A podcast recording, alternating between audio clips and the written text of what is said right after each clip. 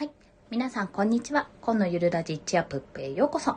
先ほどね、ちらっとライブ配信したんですが、ちょっとね、集まりがなかなかだったので、えっと、もう一度ライブ配信を貼り直させていただきました。まあ、ついでにちょっとタイトルも若干ね、変えましてお話をしたいと思います。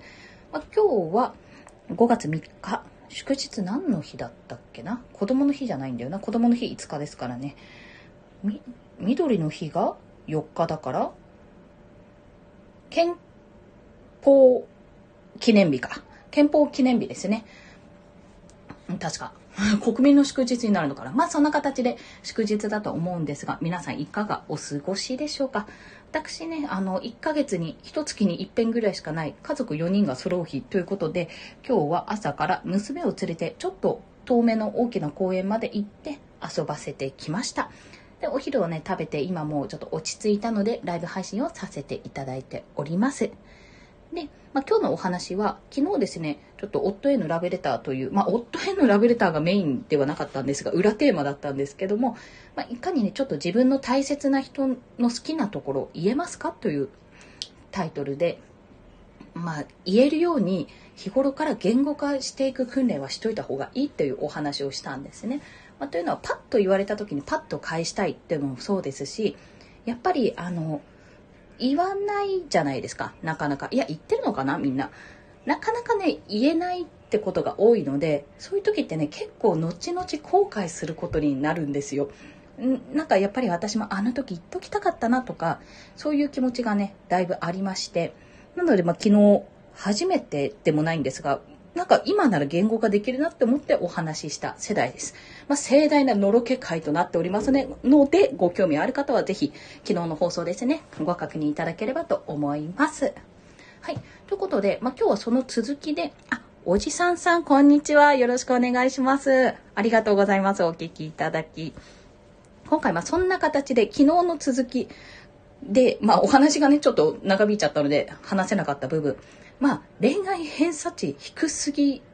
だろ、お前っていうような、ほとんど経験がないような私でも、まあ、結婚までこぎつけた3ステップですね。まあ、3、3じゃないけど、まあ、3ステップをご紹介したいと思います。まあ、これは独身の方も、あの、もうご結婚されてる方も、もしかしたら、うちもそうだったっていう方もいらっしゃるかもしれませんし、あ、そんなことあるんだねって方が いらっしゃるかもしれませんし、何より、これをやっておいたことですごくアンテナが向いたっていうお話ですね。をさせていただきます。はい。というのは、まあ、3ステップのうちの、まず第1ですね。第1のステップは、具体的に、まあ、その人と、要は自分が結婚した人、まあ、付き合いたい、こんな人と出会いたいなって思う人の、と自分の一緒にいる景色を想像するっていうところですね。具体的にそこを想像する。まあ、あの、どんな人がいいかって言われた時に、優しい人とか、お金を持ってる人とか、そういったことをね、いろいろ考えると思うんですが、それを10個めちゃめちゃ具体的に書くです。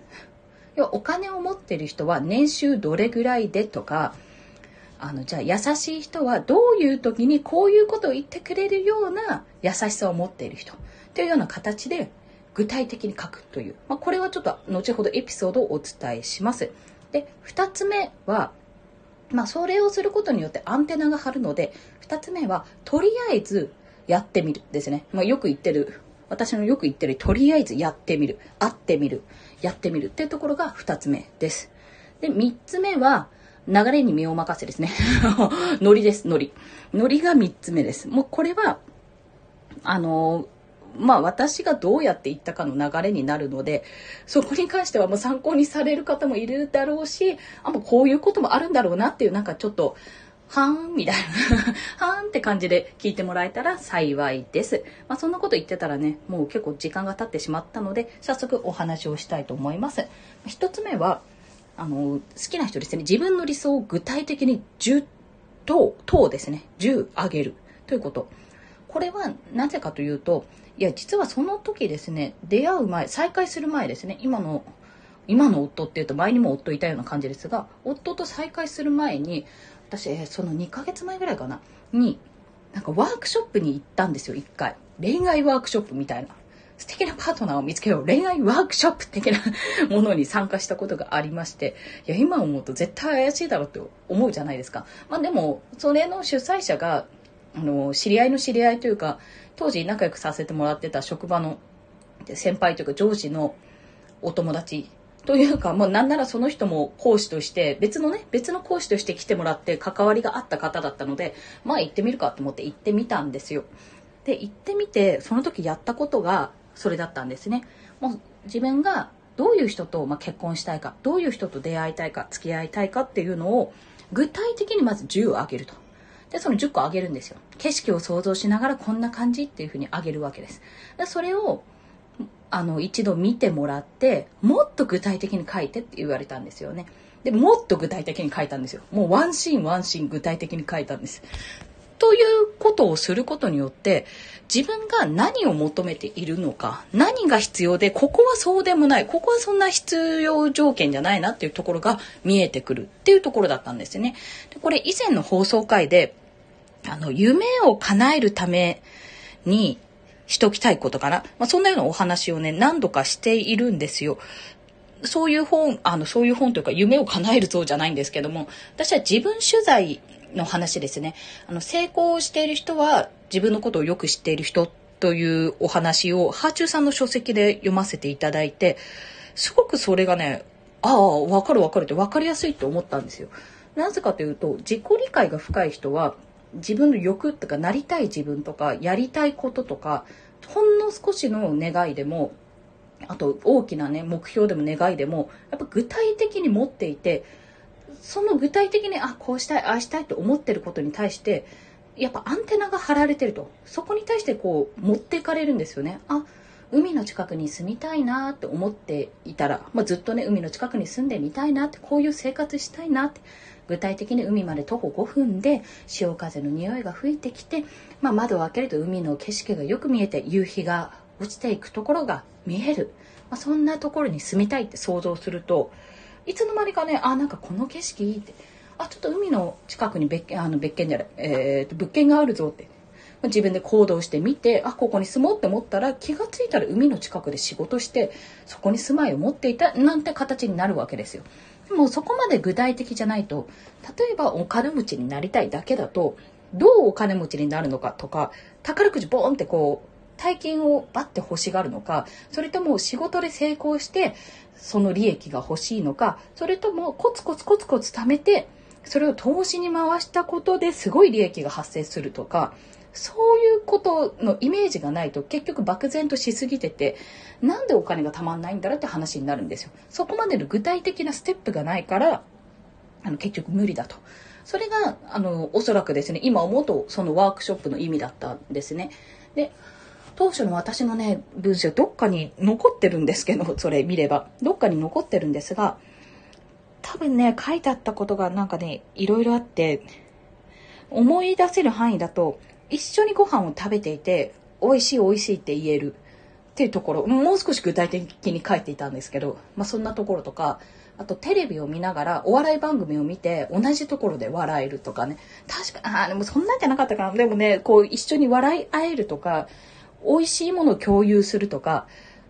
あ、そうそう、美しいものに対して、美しい景色とかそういったものに対して感動を共有できるとか、そんなことを書いてあったと思います。で、家族の時間を大切にしてくれるとか、そう、金のことは、金とか言っちゃった。お金のことに関しては、確かね、書かなかったんですよ。ほとんど。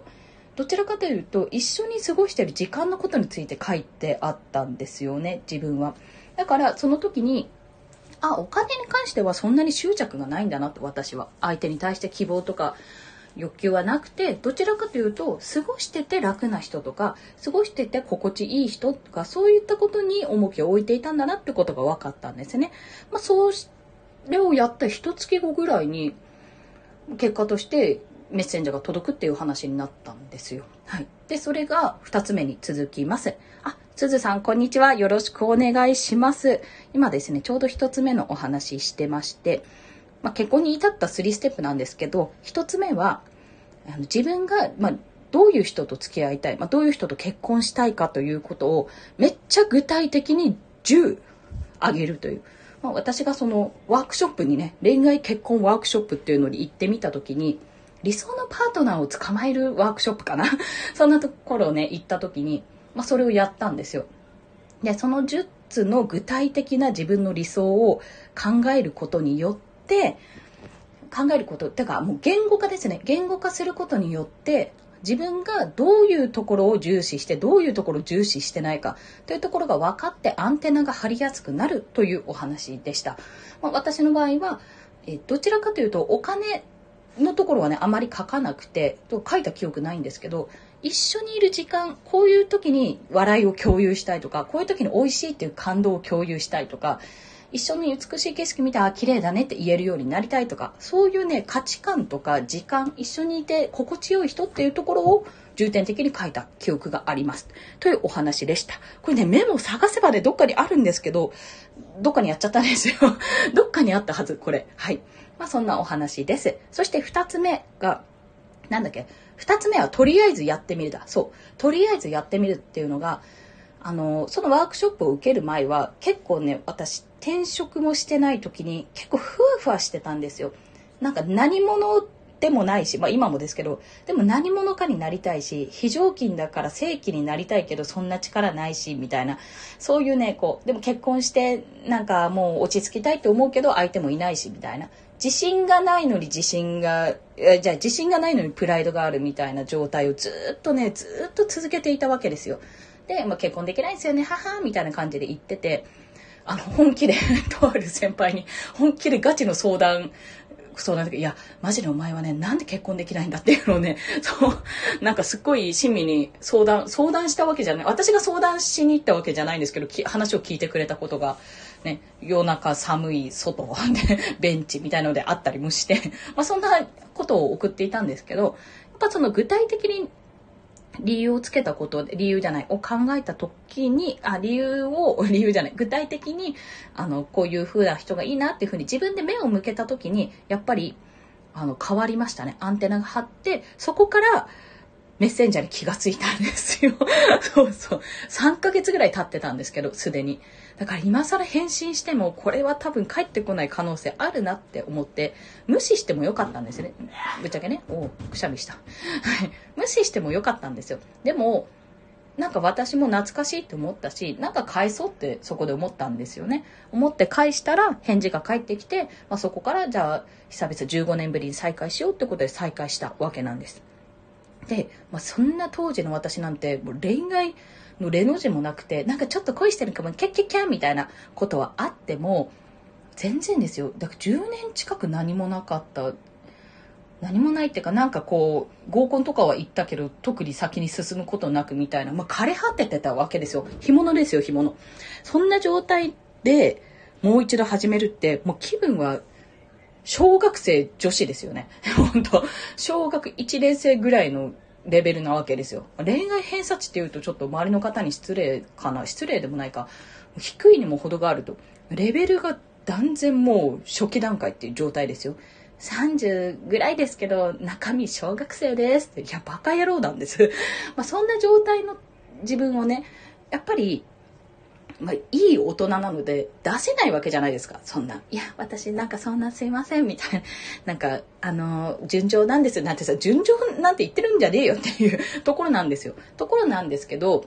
だから見え張ってたんですよね。いろいろ見栄を張ったりしてたんですが、本当ね、それに関してはね、夫が頑張った。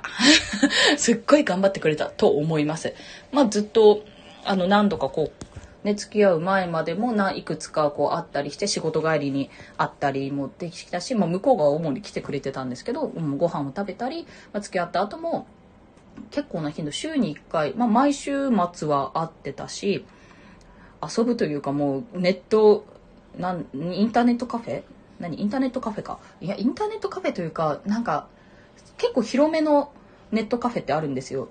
あの本当に部屋みたいなところのテレビがよく見られる、でっかいテレビがあるようなところでゴロゴロゴロゴロしてた。もう家感覚ですよね。でもお互い実家だったから、実家に行くわけにもいかず、ほんとゴロゴロゴロゴロしてる感じ。いい年した男女がどっか行くわけでもなく、ゴロゴロゴロゴロしてる感じですね。まあそれも苦じゃなかったっていうのもあったので、多分今付き合うに至ってるんですけど、付き合うじゃない、結婚するに至ってるんですけど、まあそんな形でとりあえずやってみるってところがありました。まあ本とね、多分そのワークショップ受けてなかったら、そもそもメッセージも見てなかったでしょうし、そもそも見てないし、多分付き合うこともなかったんじゃないかなと思うんですね。自分のアンテナが向いたこともそうだし、なんかちょっとえって思ったことがあっても、とりあえず試してみようと。とりあえずつあのまだわからないから付き合ってみようっていうような形でしたね。まあ、あとはもともと知ってるっていうことも大きかったので、知り合い、知り合いというか同級生なんで、そこのね、あの、全然知らない人だったらちょっともう少し多分警戒心があったと思うんですけども、まあ、知ってるしなっていうところで、そこら辺の警戒心は特になかったです。はい。まあ、最初に、あれですね、久々に再会した時になんか変な壺を売りつけられるんじゃないかってところはね、だいぶ兄とか母とかに私なんか変なもの買ってきたらちょっと言ってって 助けてって言ってあったので、まあそれも今では笑い話ですねというとこは、とりあえずやってみると。はい。で、三つ目はノリです。ほんとノリ。流れるままに。ってところなんですが、まあ、結構私がもう年も年だったので、結婚する気がないんだったら、付き合わないっていうところだったんですよね。結婚を見てると。で、まあ、あっちもその気はあったと。でも、なんかこう、お互いに仕事が忙しかったり、まあ、ちょっと仕事に関してね、いろいろ悩みがあったりしてたので、そこで結婚ってね、結構ハードルが多分高かったんですよね。でも、あの、まあ、ここ損得感情が働いてしまうんですけど、こんにちは。かぐや姫さん、こんにちは。よろしくお願いします。今ですね、3つ目のお話をしてますね。ステップ3は、まあ、ノリというか流れる、流れに身を任せっていうところでした。まあ、何があったかというと、まあ、とりあえず恋愛ワークショップ、結婚ワークショップみたいなの行ってみて、自分の理想の人、好きな人、どんな人がいいかっていうのを具体的にもう、あれに、ありのままのこうイメージが、景色が、情景が浮かぶような言葉で10個かけって言われ書いたら、夫と再会したっていう話なんです。一つ目は。で、二つ目はそこからは、まあいろいろ、この人どんな人だったっけ？どうかな？って、どうなの？どうなの？って思いつつも、とりあえずやってみたってところですね。あ、えっ、ー、と、こう、超、えー、コードさんかな？こんにちは。よろしくお願いします。ありがとうございます。お聞きいただきまして。と、ま、なんだっけ？ま、に、俺、あ、こんにちは。はじめまして。よろしくお願いします。かぐや姫さん。な 二つ目なんだけど、二つ目はとりあえずやってみるだ。もうとりあえず騙されても何でもいいから会うだけ会おうとか、とりあえず付き合ってみようって。今まではなんかもうなんか付き合ったらどうなるかわかんないし、怖い怖いとか思ってたけど、いやまずそんなこと言ってる年じゃねえよってことでやってみろって言ってやってみたって話ですね。それが30ぐらいの時 です。で、三つ目はもうそのままの流れ、ノリ、身を任せというところです。というのも、あの、結局のところなんでまあ、結婚に至ったかというと結婚に至ったっていうかその前に一緒に暮らそうになったんですけど一緒に暮らす理由としては、まあ、その先ほど言った通り結婚を前提として付き合ってるからっていうのももちろんだったんですよ。そして毎週末どっかでゴロゴロするんですね。あのネットカフェとかでゴロゴロゴロゴロ広いネットカフェがあるんですよ。一部屋一部屋が。なんか何ルームっていうんだろうまあでも本当にねあれはね確かに泊まれるって思いました泊まれるようなところがあるんですけど、そこで、あの、過ごしてるんだったら、正直言ってそれ住んだ方が早くねって なって、一緒に住んだ方が全然早いし、安いよねって。どうせ結婚前提ならそうしようよって話になって、あのね、思い立ったが吉日、ずっと前から言ってたけど、あの、不動産に電話して、不動産に電話して、ここいいかもってって聞いて、で、その日のうちに回って、あ、ここいいかもになって、えっとね、そうそうそう、その日のうちに決めたんだ。そう、そうなんですよ。1日で3件ぐらいね、説明がバーって長くて、長えなって思いながら3件行くところ決めて、そっから決めた。即決した。もうすぐその日の夜に契約書書いて、あの、何にも親とか何にも言ってないんですよ。何にも言ってないけど、やって、母ちゃんごめん、一緒に住むことになりましたっていう話をしたっていうところです。そこのね、行動力は早かったですよ、私。うん。一回、あの、単身赴任じゃないけど、一人暮らしを経験したことがあるので、その時の記憶というか、その経験があるからパパパパ行けたのかなっていうところはありますね。でも、それで、結局ね、二人は一緒に住むことになりましたという、そしてそのまま結婚することになりましたっていうお話なんですよ。なので、この辺は、正直言うと、私が全部動いちゃったわけですね。もういいよ、一緒に住もう。一緒に住もう。やろう。ここ行こう。はい。で、あけ決めよう。はい、こういい、いいね、いいね。はい、決定。みたいな感じで決定し、じゃ家具買おう。で、私、あの、ちょっと貯金あるからそこから崩そう。よし、じゃあこれ最低限これ買おう。よし、やろう。みたいな感じで、どんどんどんどんやってしまったわけですよ。で、この辺に関しては本当にノリです。で、正直言うと、1年、付き合って1年経ってないや。いあ、1年後ぐらいに引っ越しはしたんですけども、家決めたのは多分付き合って10ヶ月後とかかな？そうなんです。1年経ってない間にも部屋を決めてきたので、結構そこら辺はね、スピード感があったんですよね。怒涛だったんですよ。でも、まあ、そこまで至ったというのは一つは、もう何度も言うように、最初にあの、結婚を前提にしてるというところ。二つ目が、まあ、仕事との兼ね合いがあって、私もちょっとこの木を逃すと、仕事の方に集中しちゃうっていうところがあったので、まあ、急いでた。自分が焦っていたってところ。もう子供云々のこともあったので、そこで焦っていたところもあり。で、三つ目はいろいろ損得感情を考えたら、一緒に住んだ方が早いと。で、あっちも、別にそれに関しては乗り気じゃないわけじゃなかったから、よし、じゃあそうしようってことになった。ってとこですね。まあ、そっからは本当スピード結婚して子供も産んで、2人目も産んでみたいな形にどんどんどんどんなりました。はい。まあ、結局のところは、あれです。結構、あとは流れですね。っていうところなんです。きっかけだけなんですよ、きっかけ。で、そのきっかけは何かっていうと、やっぱり自分の中でどういう人がいい、どこういう人がいいかなって思うことだったんですよね。思ってアンテナを張ること。今まであこの人いいかもあの人いいかもみたいな感じでフラフラしてたんですけども自分がやっぱ正直自信がないと経験も全然ないしあなんかもう夢見る夢子ちゃんみたいな状況だし付き合うって人と付き合う友達とか仕事とか職場とかじゃない感じで人と付き合うってどういうことってことが分からなくて一緒に生きていくってどういうことみたいなそこら辺がねやっぱり分からなかったのでそれは正直その旦那と夫と付き合ってからすごい学ばせてもらった部分だったんですね。もう30ですよ、その時は。30になってもね、学びはまだあると気づいた瞬間ですよ。本当に、それは夫が本当に大人だったからです。と、今でも思う。ね、まあそんな形でね、どんどん自分は実務的にはババババこう事務的なこととか動けるんですけど、まあ、気持ちというかその、なんだろう、あの、一緒に暮らしていく上の、こう、圧力というかなんでぶつかり合いがあるじゃないですかやっぱりどっかでええカレー何チキンじゃないのみたいなえそっち豚なのみたいなうち鳥なんだけどみたいなねそんな些細なことからねお金の使い方一つとかもう全部そういうのでいろいろぶつかるわけですよぶつかった時にあのじゃあどうするかってなったなった時に本当にそれはね夫がねすっごい辛抱強く話をしてくれたんですよね私に。私はこうあるべきって思ってたところを、向こうが、いやいや、こうあるべきはそれは自分の主観でしょってところを、もう、ふうって思いながら多分やってくれてたんですよね。それがどんどんどんどんじゃあ、お互いにこう妥協していく部分、ここはいい、ここはいいっていうふうに許して合う部分がこう増えて今に至るっていうところではございます。はい。まあ、ということでね、結構、まあなんで最終的には乗り換えよって話になるんですが、一番ね、言いたかったのは、あれなんです。具体的に10個のイメージ、イメージとか自分が求めるものですね。相手に求めるものを10個あげるっていうことが、これ恋愛云々じゃなくても全てにおいて必要なんですね。自分の職場とか、どういう職場に行きたいかとか、あと、どうしよう、どういうところに住みたいとかね、自分の夢、あとはね、10年後にどういう姿になっていたいとかを、本当に具体的にイメージするんですよ。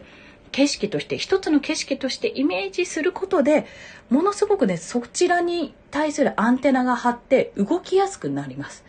例えばお財布欲しい。ただお財布欲しいじゃなくて、じゃあピンク色でとか、なんかチラッと見たこの色綺麗で、で、中、あのー、なんで小銭入れがあって、でもコンパクトで、三つ折りタイプで、で、革で、ちょっと表面に、てか、表面か、表面のところに、あの、可愛いポイントがついてて、チャーム、可愛いチャームがついてて、とか、そういうのを本当に具体的にイメージすると、それに近いものが見つかるわけですよ。あ、ヒデの何でもチャンネルさん、こんにちは。よろしくお願いします。ありがとうございます。そういうことなんですね。なんか結局のところ、誰かと恋したいな、私の本当の私を受け止めてほしいなんてね、こんなことを思っていたわけですけど、結局は、じゃあ自分はさ、どういう人がいいわけって聞かれた時に、答えられなきゃダメなんですよ。優しい人とか、年収1000万円の人とか、年収1000万円の人でもいいけど、じゃあどういう職業がいいのかとかね。常に家にいる年収1000万の人なのか、もう海外出張とかマグロ漁船とかに乗ってほとんど家にいない年収1000万の人とか、そういうことをイメージしないと結局はわからないってとこ。これは恋愛云々じゃなくても、私は恋愛語れるほどの経験はないので、恋云々といういうかも全てにおいて自分の欲しいもの、理想とするものは具体的にイメージして、それを言語化することですごくあの身近に感じるようになります。ってところ、これを私は体現しましたと。結婚に関してはそこを体現したと。あとはもうそのチャンスを、あ、来たポンって取れるかどうかですね。で、とりあえずやってみて、あ、ダメだった時はダメだったでいいけど、あ、こういう流れだなって思ったこの流れだなって思ったら、その流れに身を任せてノリのままに行くと。そうしたら今に至りました。はい。これは過去の自分に言いたいことですね。どうしようどうしよう、怖い怖い合コンなんて言って、あ、何話したらいいかわかんないとかじゃなくて、あ、ひでなんでもチャンネルさんありがとうございます。フォローいただきまして。これね、もう本当にそう。何でもかんでもね、怖い怖いってなる、わかる、なる、わかる。今でも怖いことある。あるけど、あのね、子供産んだらね、大抵のことどうでもよくなる。まず、まず女性はそこ大丈夫。大抵のことどうでもよくなる。婦人科の検診のあの恥ずかしさに比べたらどうでもよくなるとかね、あります。結構恥とかもあの感じるんですけど人はそこまで自分のこと見てないしなんかね過去の自分に言いたいのもっとほんといろいろやっとけよってとこでしたね 自分の経験を否定するわけじゃないけど海外とか国内とか旅行とかねあのいろんなところ行っていろんな人と出会ってもっともっと見解をね広めたかったなって10年前に今のね、この状況を知りたかったなって、仮想通貨ももうちょっと早いところから知ってたのにやれなかったなとか、そういう後悔がね、どんどんどんどん出てくるので、まあ、そういうのを感じたら、今気づけてよかったと思うようにしておりますという、そんなお話でございました。なので、あの、独身の方でもそうでない方も、まあ、結婚し、あの、結婚が全てではないので、正直言って。私は家庭が欲しいっていう夢がね、一つあったので、そこのために結婚してよかったとは思うんですけど、本当にそれだけが全てじゃないので、自分の追い求めるものですね。理想の暮らしとか欲しいもの、あの、やってみたい仕事、何でもいいので、具体的にそのことについて10個、具体的にですよ、イメージして言語化できるようにやってみると少しずつ近づいていくと思いますので、皆さんもお試しください。そんなお話でございました。はい。それでは今日もお聴きくださりありがとうございました。すいません。えっ、ー、と、6分伸びてしまいましたが、ここいらで終了させていただきたいと思います。もしですね、この放送良かったよって思う方、ハートボタン、いいねボタンポンと押していただいたり、またね、あの、フォローしていただけると泣いて跳ねて喜びます。ただし、ちょっとアパートの3階なので、小刻みにビョンビョンビョンビョンビョンってこのでっかい図体の私が あの、揺れますので、本当に喜んでます。本当に喜んでますから、これ。な、フォローしていただけると幸いですというところでございます。はい。そして、まだまだね、ゴールデンウィーク、あと、えっ、ー、と、今が3なので4、5。もしかするとね、その後の6、7休んで、土日も休んで、結構長い期間、ゴールデンウィークいただいてる方もいるかもしれませんが、まあ、ゆっくりお休みいただいたり、またですね、何かに挑戦してみたり、それこそ具体的にちょっと書いてみようかな、なんて書いてみたり、いろんなこと試してお過ごしいただければと思います。はい。それでは、なんだっけ？それでは 今日もお聴きくださりありがとうございました。コンでした。素敵なゴールデンウィークをお過ごしください。では、また。ありがとうございます。終了、ポチッとな。